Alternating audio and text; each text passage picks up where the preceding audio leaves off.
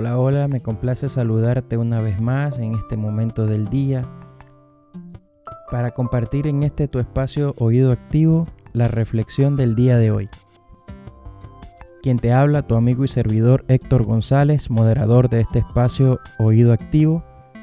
Y hoy estoy acá para compartirte la reflexión que lleva por título Una cuestión de óptica. Se basa en el libro de jueces capítulo 6 versículos del 12 al 15, que dicen así.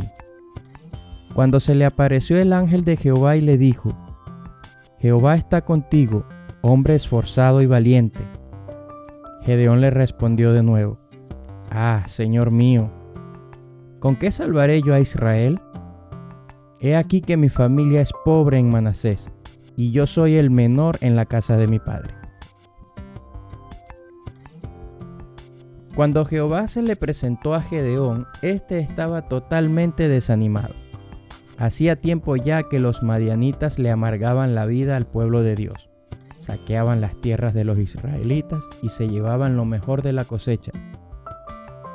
En ese mismo momento Gedeón estaba trabajando para esconder el trigo.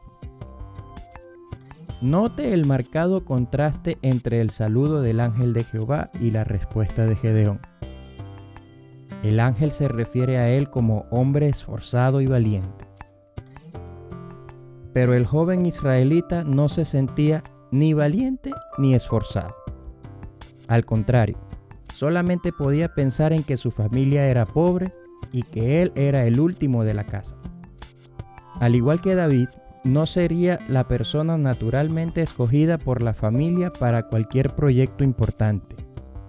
Estaba acostumbrado a que nadie le tuviera en cuenta. Mirando entonces sus recursos, exclamó con toda naturalidad, ¿con qué salvaré yo a Israel? He aquí uno de los misterios de la obra de Dios. Para tener éxito en los proyectos que Él nos propone, no es importante cómo nos vemos, ni cómo nos sentimos lo importante es cómo nos ve Dios. Sara se veía como una anciana estéril, sin perspectivas ya de engendrar hijos. El Señor la veía como la madre de una multitud. Moisés se veía como un tartamudo, útil solamente para cuidar ovejas. El Señor lo veía como el hombre ideal para liberar al pueblo del yugo egipcio. Pedro se veía como un torpe pescador de Galilea, Cristo lo veía como la roca, un líder con un rol clave en la formación de la nueva iglesia. Ananías veía en Saulo a un hombre dedicado a la persecución violenta de la iglesia. El Señor veía en este hombre a un instrumento escogido para llevar el Evangelio a los gentiles. ¿Cómo se ve usted, pastor? Se ve como un pobre desdichado que tiene pocas capacidades y aún menos recursos? ¿Cree que Dios lo ve de la misma manera? ¿Cómo le saludaría el ángel de Jehová si se le apareciera hoy? Para pensar.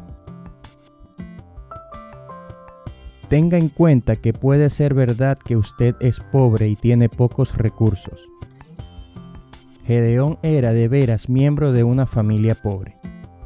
La dificultad no está en las condiciones que tenemos. El problema está en creer que estas condiciones y circunstancias limitan la actividad y los proyectos de Dios.